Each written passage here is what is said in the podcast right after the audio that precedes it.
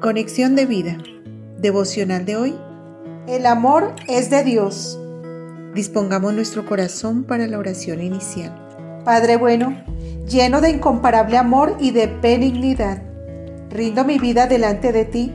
Me entrego en sacrificio vivo, anulando todo egoísmo, deseo del mundo y sus placeres, pues quiero disfrutar, beber y saciarme en la fuente de tu amor para con ese mismo amor amar a los que me rodean y más aún amar a los que me desprecian. Te ruego, inúndame y sedúceme, Señor, con tus cuerdas de amor eterno, como solo tú lo haces. Te amo con mi corazón, mi alma y todo mi ser. Amén. Ahora leamos la palabra de Dios. Primera de Juan capítulo 4 versículos 7 al 12. Amados, amémonos unos a otros, porque el amor es de Dios. Todo aquel que ama es nacido de Dios y conoce a Dios. El que no ama no ha conocido a Dios, porque Dios es amor. En esto se mostró el amor de Dios para con nosotros, en que Dios envió a su Hijo unigénito al mundo para que vivamos por Él. En esto consiste el amor no en que nosotros hayamos amado a Dios, sino en que Él nos amó a nosotros y envió a su Hijo en propiciación por nuestros pecados. Amados, si Dios nos ha amado así, debemos también amarnos unos a otros. Nadie ha visto jamás a Dios. Si nos amamos unos a otros, Dios permanece en nosotros y su amor se ha perfeccionado en nosotros. La reflexión de hoy nos dice, Dios nos creó para amarlo a Él y amar a los demás, pues todos anhelamos amar y ser amados.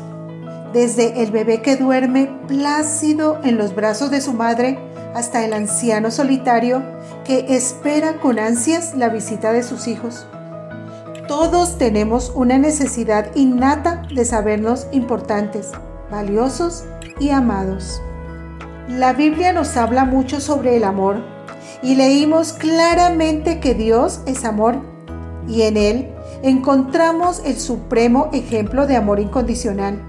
En 1 Corintios 13, del 4 al 8, parte A, vemos cómo debe ser y cómo no debe ser el amor. El amor es sufrido, es benigno. El amor no tiene envidia.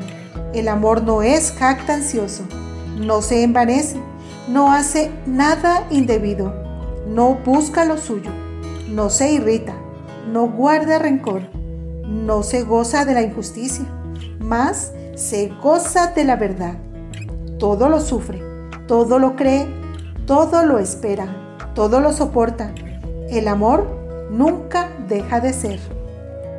Dios nos amó primero y eso nos da la capacidad de amar a los demás con ese mismo amor, pues Dios mostró todo su amor al enviar a Jesucristo a la tierra para morir por nosotros. Allí, en la cruz del Calvario, hubo un derroche de amor que nos abrió el camino al cielo. Nos tomó Jesucristo en sus brazos y nos puso en el regazo del Padre, sin mirar cuán manchados estábamos. Ahora, humanamente hablando, nos puede parecer imposible amar como Dios ama o encontrar a alguien que nos ame de esa manera. Pero el amor genuino no está basado en los sentimientos, sino en la decisión de amar de forma incondicional. Pero, ¿cómo lograrlo? La respuesta es recibiendo ese amor.